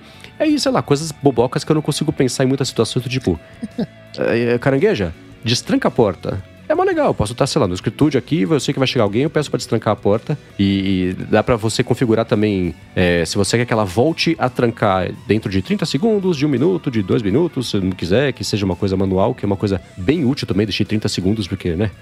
Destrancou, abriu, fechou e, e pronto. Não aconteceu nenhuma vez eu, eu estar com a porta ainda aberta e ela trancar, mas vai acontecer também. Tá com uma compra. Ela não assim. tem sensor de, de abertura e fechamento da porta propriamente dita? Não. Ah, tá. Não, porque a August tem, é, e talvez a, a eu tenha como um opcional, não sei. É, a da August que eu tenho aqui, ela tem, aí ela sabe se a porta tá aberta ou fechada, além de se tá, né, trancado ou uhum. não. Então, se você deixa a porta aberta, obviamente ela não tenta trancar, né, com a porta aberta. Seria ótimo, mas essa não tem. Se eu deixar a porta aberta, eu, eu, acho que ela vai trancar, porque não tem nenhum tipo de sensor indicando exatamente isso. É, um, o, os dois contras que eu encontrei, o primeiro é o seguinte: ela tem um aplicativo específico dela, que não tem na App Store brasileira. Tudo o que dá, o que você tem que fazer no aplicativo, o que você pode fazer no aplicativo, também dá para fazer direto na fechadura, porque a parte que fica na parte de dentro da casa, ela é um, um, um retângulo grande alto assim, onde vão as pilhas e eu já falo da pilha, tem uma coisa bacana também sobre isso. Mas as pilhas e a tranca manual mesmo, e a parte de fora, ela é só um keypadzinho, de 1 a 9, e aí tem uma engrenagem e um ok, né? Aquele tiquezinho assim, que ele vê torto, que é, e, e é por, só por esse por essa parte que você interage por todo o menu para você configurar o que você quiser, inclusive coisas do tipo ah, senhas de uso diferentes lá. Suponha que eu tenho um Airbnb. Eu posso fazer uma senha para cada hóspede e aí depois eu vou no aplicativo e deleto, mas ele não, ele não vai ficar sabendo a minha senha, que é uma coisa útil também de segurança. Pelo aplicativo seria bem mais fácil de fazer isso, mas pela tranca também dá. Mas ainda assim é um ponto ruim de não conseguir fazer pelo aplicativo. E uma outra coisa é que a tranca, a parte de dentro dela, eu acho ela bem feinha. Né? Ainda bem que ela fica para a parte de dentro da casa, não fica no corredor, essa coisa meio, meio feia, que ela é meio grosseira, assim, não, não é legal. Podia ser melhor, assim como a parte de fora é bonita. O que eu ia falar da pilha, que é uma coisa super bacana, nem sei se tem em outras fechaduras eletrônicas mas essa tem que é legal, que é o seguinte: se acabar a pilha, você faz o quê? Né? Porque ela não vai se conectar com nada, né? nem no Wi-Fi, nem né? tô trancado para fora de casa, tô só com ela ali. Ela na parte de baixo dela tem dois conectores que se você comprar uma daquelas pilhas é de 9 watts? Volts? 9 eu volts. sempre erro. As, 9 uhum. volts, é. Que é o, o, o, retângulo grandão assim. Você deixa ali por uns segundos ali embaixo, ele carrega o suficiente para você poder abrir a porta. Então, Pô, que você legal. deixa ali. É, é tem dois conectorzinhos assim embaixo. Aí você faz isso, carrega um pouquinho, o que pede até ver o vídeo. Ele acende meio, meio troncho assim, fica só semi-acesso. Você põe ali a, a, senha, dá ok, ele abre e beleza. Aí você se vira. Né? Você vai lá e, e compra uma pilha, mas fica trancado para fora de casa se acabar a pilha também, que é uma coisa que eu achei bem bacana. Não conhecia nenhuma outra fechadura que, que, faça isso. Mas o mais legal de tudo é o fato dela ser direto conectável com o HomeKit, assim como qualquer outro acessório, você tem que passar por bridge, por nada. Isso foi bem rapidinho, né? Você coloca ali, você lê o, o, o código do HomeKit e pronto, já apareceu ali na, no, no, aplicativo de, de Home e foi. Eu tenho é, na real tem o Bridge, coisas... né? O Bridge é o próprio dela. é, é, sim, é. Isso é. Não tem que tem fechadura que você tem que colocar um Bridge na tomada, como se fosse as lâmpadas Philips Hue, né? Que ah, sim, é, o da August é assim. É um, é um módulo é. separado, aí é um... Como se fosse um carregador de celular que você deixa na tomada ali, uhum. meio nas redondezas de onde ela fica, né? Mas é, fora isso é o mesmo, mesmo esquema também, escaneia ali o código e pronto. É, e por fazer parte do HomeKit, eu não sei as outras como é que funciona isso, mas dá para você, sei lá, eu, se eu não tiver ninguém em casa, se destrancar a porta, chega a notificação no iPhone. Eu coloquei para fazer dessa, desse jeito, né? Que é, é uma coisa bem bacana e bem útil. E uma coisa que eu cadastrei hoje, mas eu achei o processo ainda meio ruinzinho, é o seguinte: eu tenho umas tags NFCs, umas, umas, umas, uns, parece umas moedinhas assim. Mesmo que eu tenho aqui, é um, é adesivinho branco, né? Redondo. Exatamente, é. Aí eu cadastrei para quando eu tocar meu iPhone nessa tag NFC, destravar a porta. Mas tem uma etapa complementar, que é assim... Tem que confirmar. Escuta, você tocou, é, você tocou na tag NFC para abrir a porta. É isso que você quer? Deu ok. Tipo, você está saindo aqui e vai comprar externo por fora do sistema da App Store. é um passo a mais. Aí leva mais tempo fazer isso do que digitar com a pata lá o, o, a senha da porta e fazer. Se não tivesse isso, eu pudesse só tocar na tag NFC e ele destravar a porta, aí seria lindo, aí eu usaria, mas... É, agora tem o sistema de NFC para fechaduras HomeKit. Só que, obviamente, né, vai ter que comprar uma fechadura que tem esse sistema, né? É, eu achei bem interessante o, a sua descrição da fechadura, que é, é diferente de como funciona a August. Algumas coisas são parecidas. Felizmente, o app da August tem na App Store do Brasil, então eu uso o, o próprio app deles. Eles têm um app para Apple Watch também, então eu deixo como Complication no Apple Watch e você Uhum. consegue destrancar só com o Apple Watch, não precisa estar com o iPhone. Eu já fiz o teste, ele usa acho que só o Bluetooth mesmo, pra, não precisa ter de é, conexão de, de, de- de internet nem nada disso. E no meu caso eu não coloquei keypad. Então do lado de dentro é só a rodinha lá da August, que não tem o mesmo problema da Yale que você falou, que eu não vi a foto por dentro como é que é, então talvez seja só faniquito de, de Mendes, mas é, a August é, é um negocinho redondinho ali que você gira, é, e do lado de fora é a fechadura normal. Então o fallback, no caso da August, é a chave, hum, como qualquer outra. Quem olha por fora nem sabe que tem uma fechadura eletrônica ali, acha que é uma fechadura normal. A, a August até tem o keypad como opcional, mas eu optei por ter só o. na, rua é só a fechadura normal mesmo. Então, se, eu saio rapidinho de casa, eu não levo chave. Se eu saio pra ficar mais de alguns dias fora de casa, eu levo o chaveiro junto lá que tem a chave, porque, né, vai que dá algum problema na fechadura e tal, ou que acaba a pilha. Mas é fácil saber quando tá acabando a pilha, porque eu não sei se a Yale você vai notar, é, e também se ela avisa, né, no, no, no HomeKit e tal, mas... Aparece no HomeKit. A, a August eu nem preciso esperar ela avisar no HomeKit, porque eu percebo na hora que ela tá fechando, que ela tá, né, trancando, que normalmente ela faz, tipo... E faz o barulhinho e fecha. Aí quando ela começa a fazer. Assim, você vê que ela tá sofrendo um pouquinho pra fechar, aí eu já. Ih, tem que trocar a pilha ali da, da fechadura. Então. Dificilmente vai ficar sem pilha.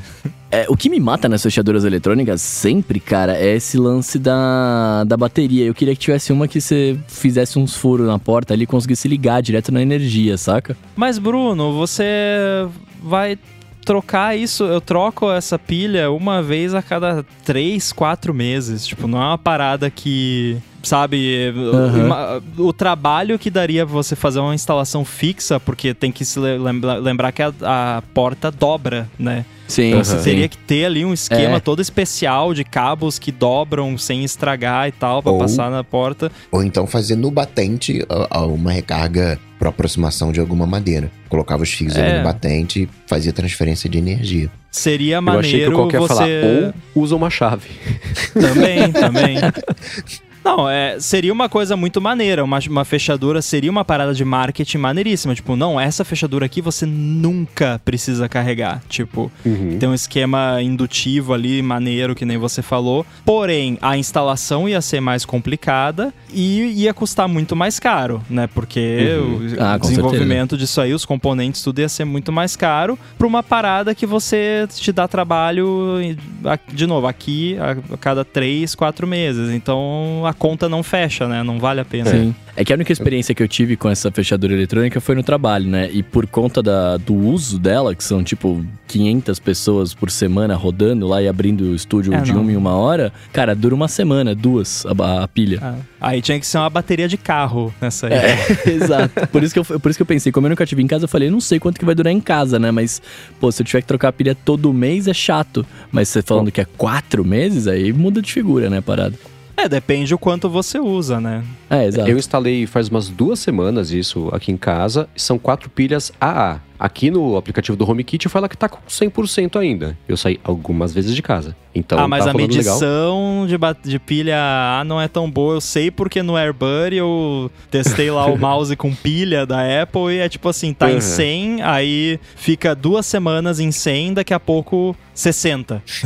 é tipo, Tá, é... é, indo pra zero, né? É, É, isso emenda não, não, numa pergunta mas que o Gustavo Lombardi fez, que ele device. falou assim, não entendeu direito o negócio da bateria na fechadura. Tem que andar com uma bateria no bolso se acabar a pilha da fechadura? Essa é uma opção. A segunda opção é deixar uma bateria ali no, no cantinho, né? Isso é para americano que tem casa, que pode esconder no jardim, nessas, o americano tem essas coisas assim. Ou então, no meu caso, o que vai acontecer é, se um dia isso acontecer, eu vou subir, vai estar sem bateria, eu vou xingar um pouco, pego o elevador, desço, compro uma pilha, volto e, e coloco. Não, não ia ser um Mas é grande que problema. isso é o tipo de coisa que a gente tá falando aqui que não vai acontecer. Tipo, não vai acabar a, a- a pilha. Você vai saber que tá acabando e vai trocar antes de acabar. Isso é tipo o último do último do último backup do backup do backup do último caso de tipo, ferrou tudo.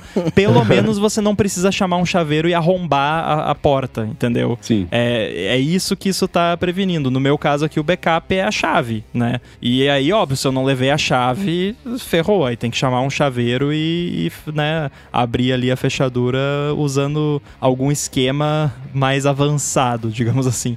Mas é, é só você não deixar acontecer, né? E com todo o monitoramento que tem, e no meu caso aqui, né, não sei que nem a sua, não sei se vai dar pra perceber pela própria, pelo próprio comportamento da fechadura, se vai precisar depender do, do HomeKit, mas não vai acontecer. Eu tô há um ano aqui e não aconteceu de- da pilha acabar ainda, né? Eu sempre troco antes porque eu sei que tá acabando. Então, é aquela coisa também, não pode deixar, né? Não pode, tipo, ih, Então. tá acabando a pilha, ah, daqui uma semana eu troco. Não, eu tenho um estoque de, de pilha aqui. Até eu tô pensando em voltar a usar pilha recarregável, que a tecnologia melhorou e tal. Agora tem pilha com tecnologia de lítio. Tô pensando em, em pegar uma parada dessas, mas por enquanto eu tenho uma gaveta aqui no meu escritório que tem todo tipo de pilha e bateria que você puder imaginar. E aí, ah, que tá acabando, vou lá e troco e já encomendo mais pra não acabar o estoque aqui. Ô, dá pra usar um power bank nessa, nessa coisa aí?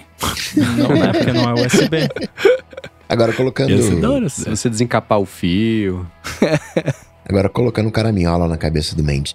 E se o- alguém for lá e jogar aquele pozinho de digital, descobrir o- os números que você digita ali, monta a combinação e entrar na sua casa? Eu acho que Então. toda vez que você for digitar, você tem que errar uma vez ou duas antes de digitar sem acerto.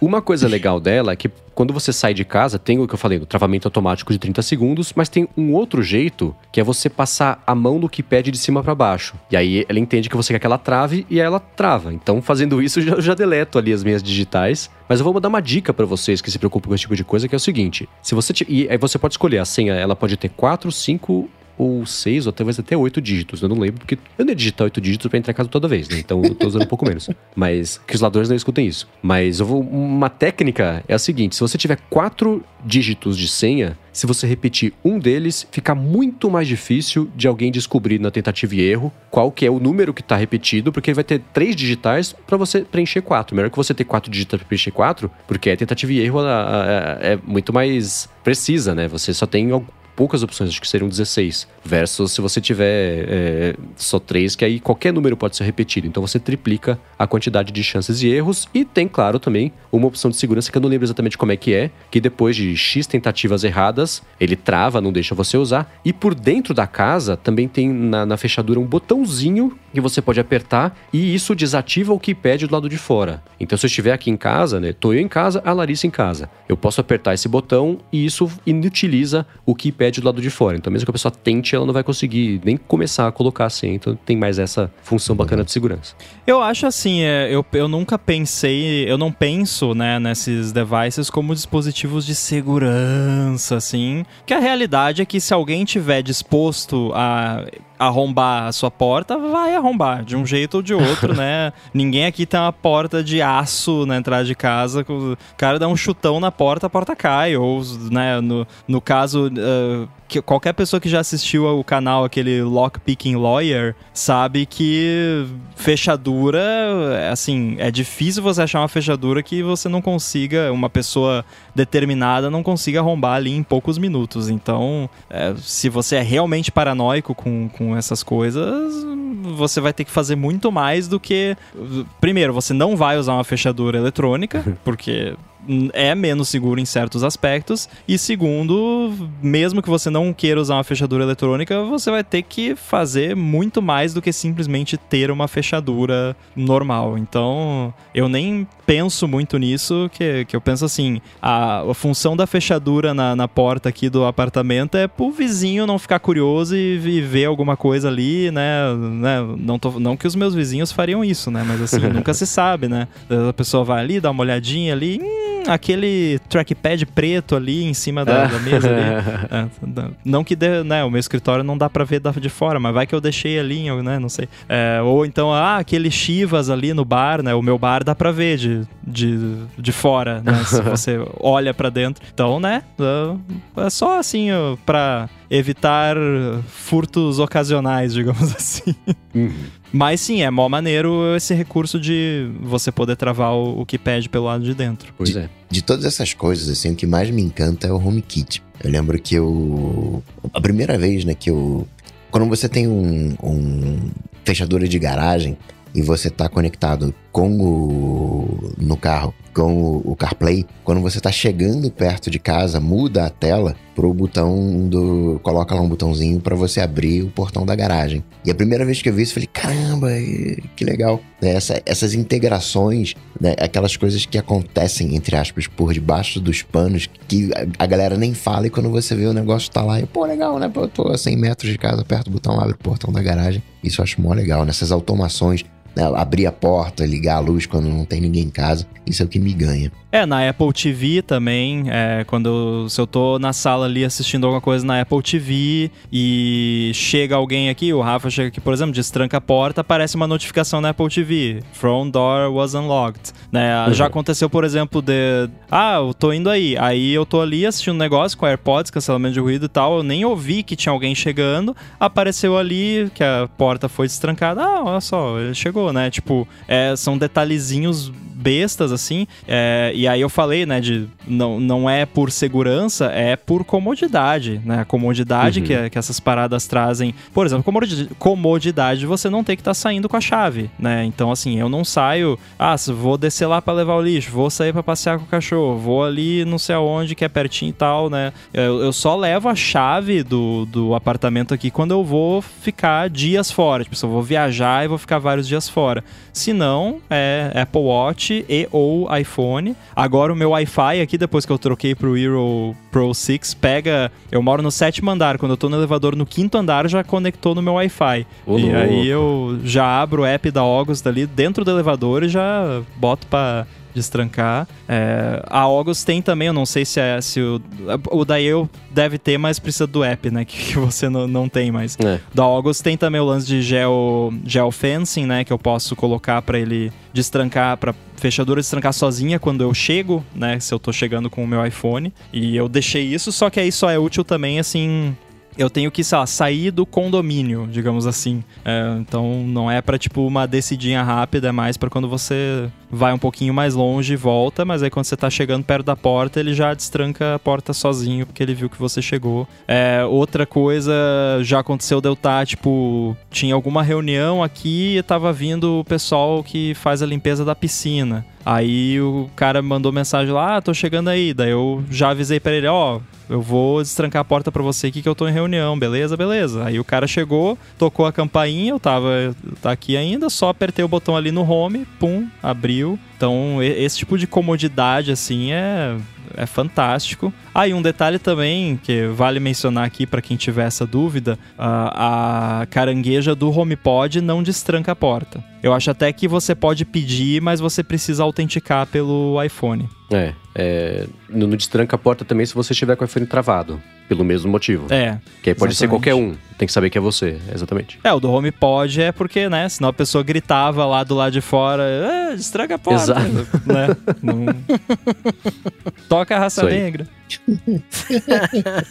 Cara, as automações que eu mais gosto de, de coisas inteligentes é, de, é por localização mesmo. Vocês estão falando, a minha casa é assim também. Quando eu saio de casa, a luz apaga. Quando eu tô chegando, ela já acende. Aí eu nunca sei se ela acendeu porque ficou acesa mesmo ou se acendeu porque eu fiz o corre, né? Mas. Tipo a luz do freezer.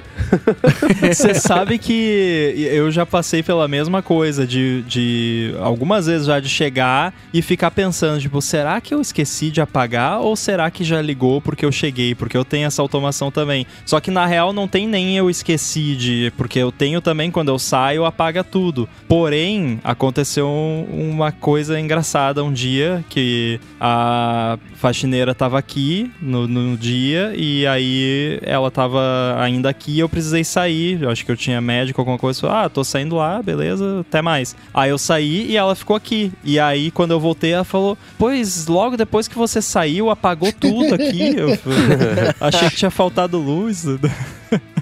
Cara, eu, eu quando eu fiz a automação, eu não contei pra minha namorada, né? E aí, enfim, ela fica aqui, tipo, e aí por uma semana, toda vez que eu saía, sei lá, eu ia no shopping fazer alguma coisa e tal, sempre que eu saía, desligava, né? E aí quando eu voltava, ela assim, falou assim, meu, desligou tudo quando você saiu, acho que tem alguma coisa errada. Eu falei, ah, mano, não sei, tem que ver e tal.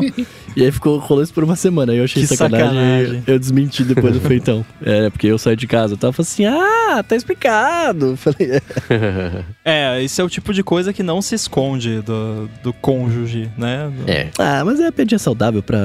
É, ali por alguns dias da, dá. Sim. Muito bem, se alguém quiser saber mais alguma coisa sobre isso, me pergunta que eu compilo as perguntas e respondo na semana que vem. Pode ser no Alô DT, que é a parte que vai chegar agora no episódio. Se você não sabe Ó. o que é o seguinte: Alô DT, hashtag trema, um laut, tinha mais um, tralha, Alô DT. Se você quer saber alguma coisa, tem uma dúvida, né, quer saber a sua opinião sobre alguma coisa, você manda no Twitter com a hashtag Alô DT, que a gente pinça algumas aqui, as mais bacanas que dão mais discussão aqui, e responde ao fim de todo episódio. E foi o que o Mac fez. Ele perguntou se a gente acha que em algum momento a gente vai deixar de ter devices com tanta memória assim, tipo iPhone com 1 tera de espaço, já que vai estar tudo na nuvem.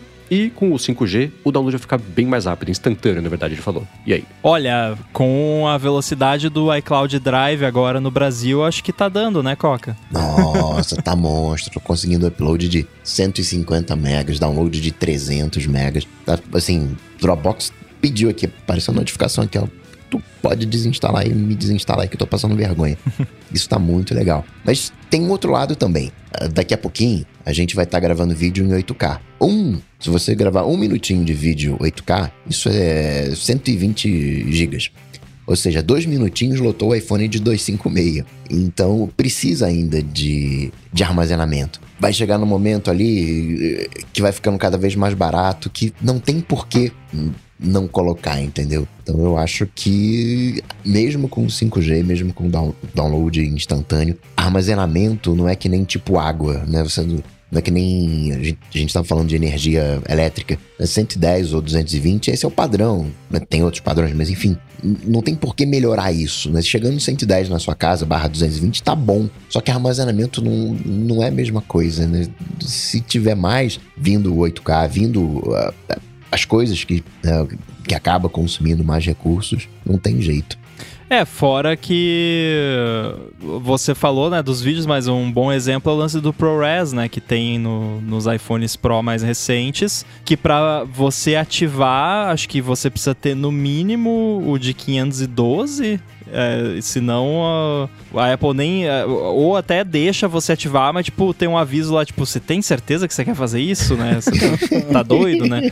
Porque você grava ali um minuto de vídeo e acabou o espaço do iPhone, né? Então, não- é, é bem isso que você falou. Você aumenta a banda e a velocidade de transmissão da nuvem, mas uh, você vai ter que produzir esse conteúdo em algum momento e para produzir esse conteúdo você vai precisar de espaço, né? Senão você, senão os, os devices podiam ser só RAM, né? Não precisava ter me- memória fixa, né, memória eh, ROM, porque né, fazia o celular streaming, né? Você tá, o, o sistema operacional tá sendo feito streaming da nuvem direto pro, né? Que é coisa que certas pessoas até sonham em fazer, talvez um dia seja possível, né? Mas é é isso, fora que assim, eu não fiz essa conta e eu não sou nem uma pessoa qualificada para fazer essa conta, mas eu acho que do ponto de vista de recursos num- no modo geral, é muito mais desperdício você ficar baixando coisa o tempo todo da nuvem, enviando o tempo todo, do que você simplesmente ter um bom espaço ali no seu aparelho para ter coisas armazenadas nele, né? Porque senão imagina cada vez que eu vou ver qualquer foto na minha biblioteca de fotos, eu vou baixar ou um vídeo ou qualquer que seja, ou cada vez que eu for abrir um app, vai ter que baixar o app inteiro, né? Mesmo que a velocidade da internet fosse suficiente para isso ser viável, é um desperdício, né? Para que ficar baixando o negócio de novo toda vez, né? Eu, eu, eu vou pro, eu vou apelar pro escala infinita de tempo. Na verdade, nem tão infinita assim. Tem eu, eu, vejo, por exemplo, já falamos sobre isso aqui algumas vezes, o mercado de jogos como um. O mercado de jogos e a tecnologia bélica são as duas coisas que mais avançam a humanidade. A parte da bélica é uma pena, mas ainda assim é verdade. E então, a indústria pornográfica também. Também, é verdade.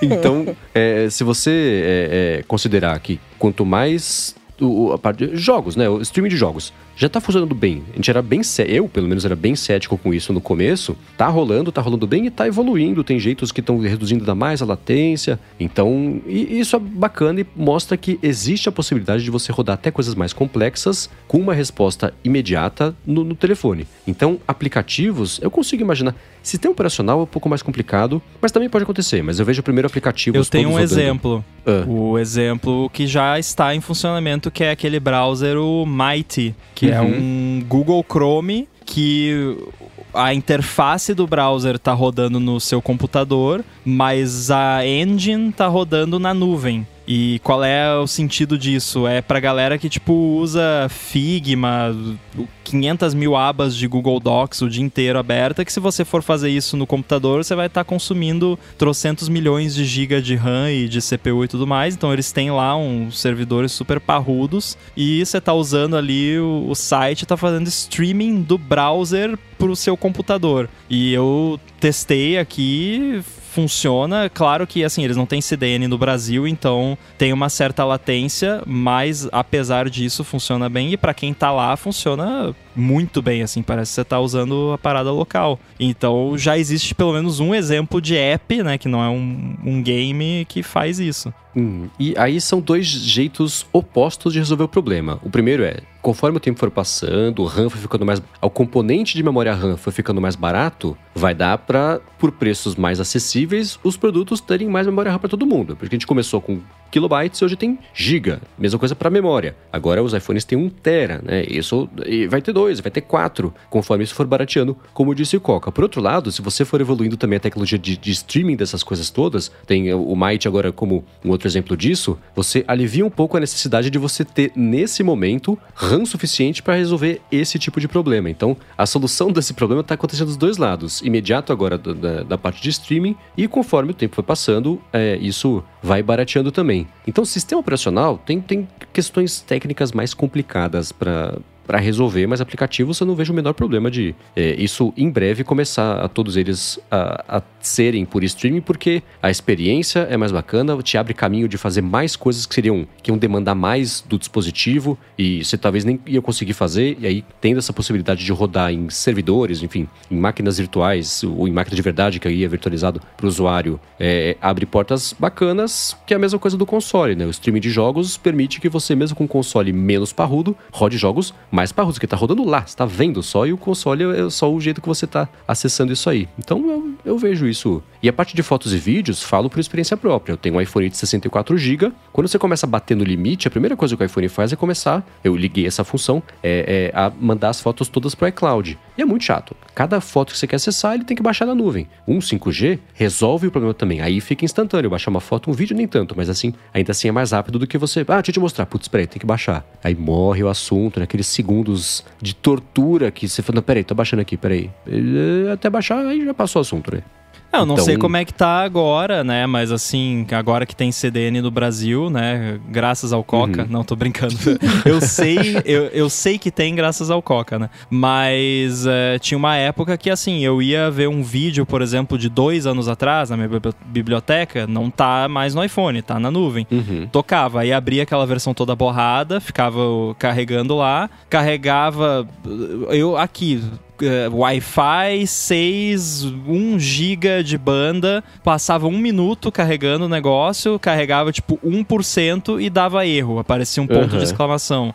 Aí você abria de novo, dois minutos carregando, carregava tipo um terço erro, sabe? Então não é só questão da é questão dos serviços funcionarem também, né? Alô iCloud que não funciona, né? Agora tá funcionando aparentemente, mas né, tá, tá, tem umas paradas assim. Agora eu sou um proponente do cache. Eu sei que o cache ele é odiado por muita gente, inclusive por mim às vezes, porque o, o cache é, um, é um dos grandes problemas da, da computação. É, mas é, eu acho que tem mais oportunidades de cache que não estão sendo usadas. E não só questão de cache, assim, de... Ah, você já acessou o site, né? Não precisa baixar tudo de novo. Mas, assim, se eu moro numa casa com três pessoas e as três pessoas usam Netflix, se eu já assisti um, o episódio 2 da primeira temporada da série tal no Netflix e assistir lá em 4K e tal, por que, que esse episódio não pode ficar em cache na minha rede?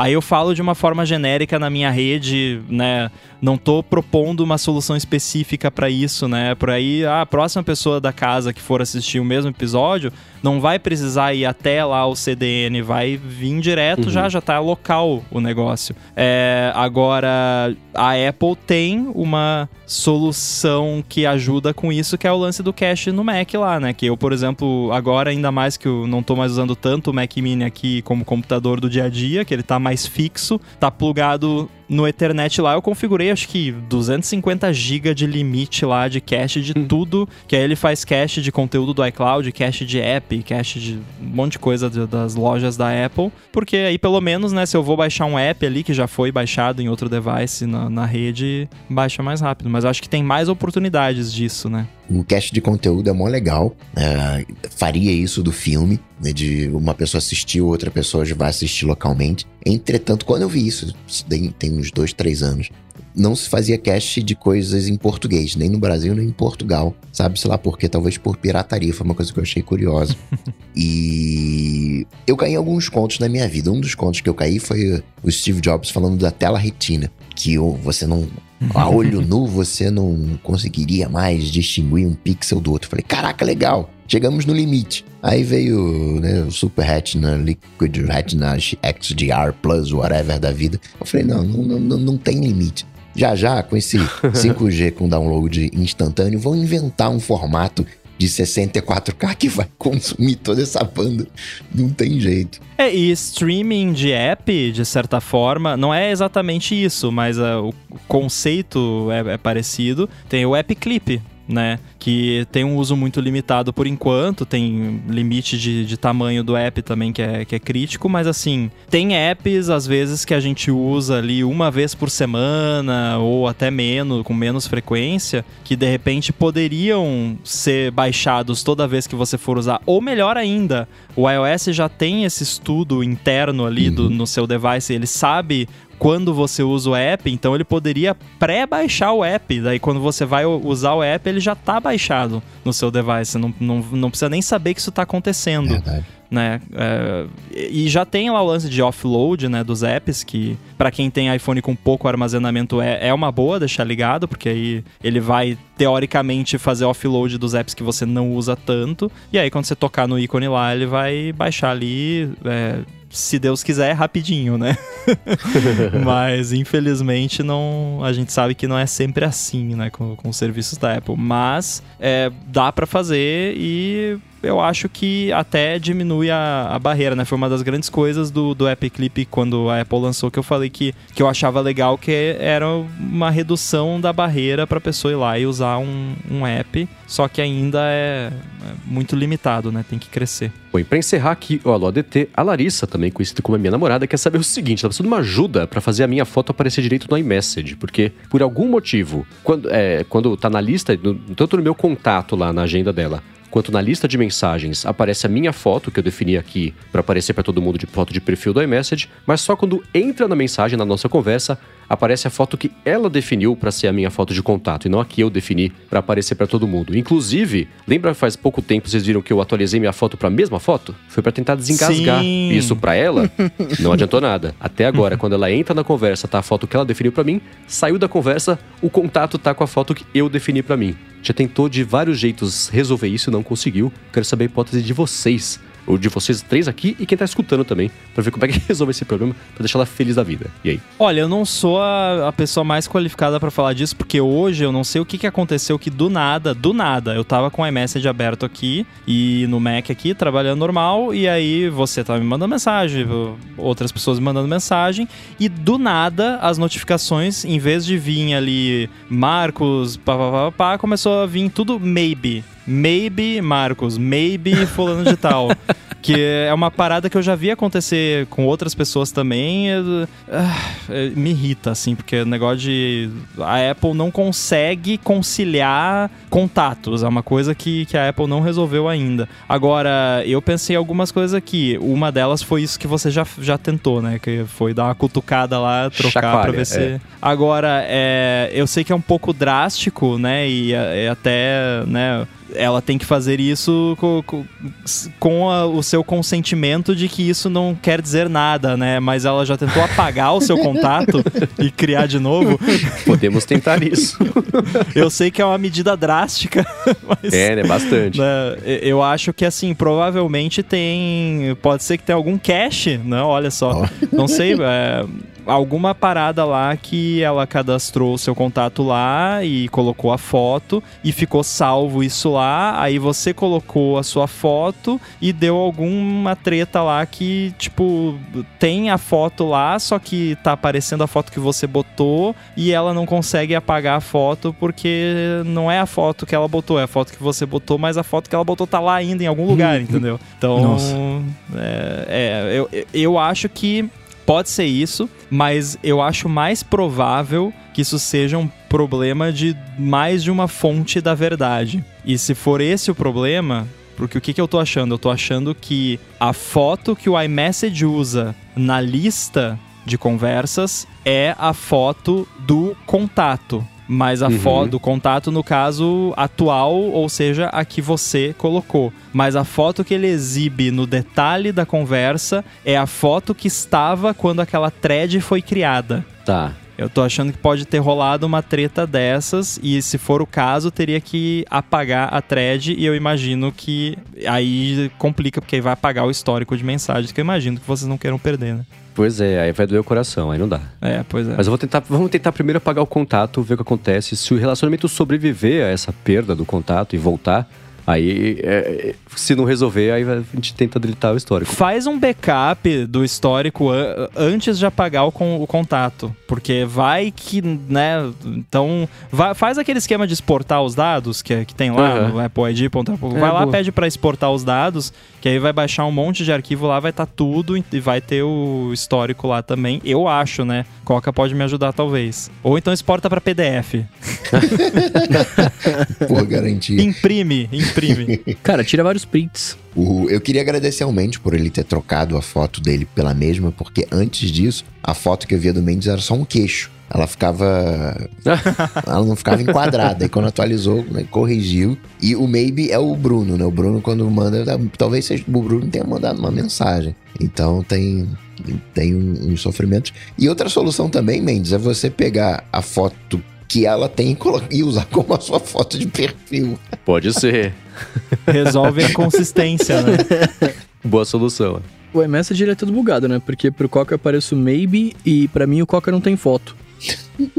Muito bem, se você quiser encontrar os links do que a gente comentou ao longo do episódio, entra no área de transferência.com.br ou dá mais pedra nas notas também aqui do episódio. Quero, como sempre, agradecer a Eduardo Garcia pela edição aqui do podcast, agradecer a Veru pelo patrocínio mais uma vez aqui também do ADT, agradecer aos nossos queridos adetêncios no apoia.se barra área de transferência e picpay.me barra área de transferência e, claro, os co-apresentadores aqui de mais esse episódio, o Coca, o Bruno e o Rambo. Muitíssimo obrigado mais uma vez.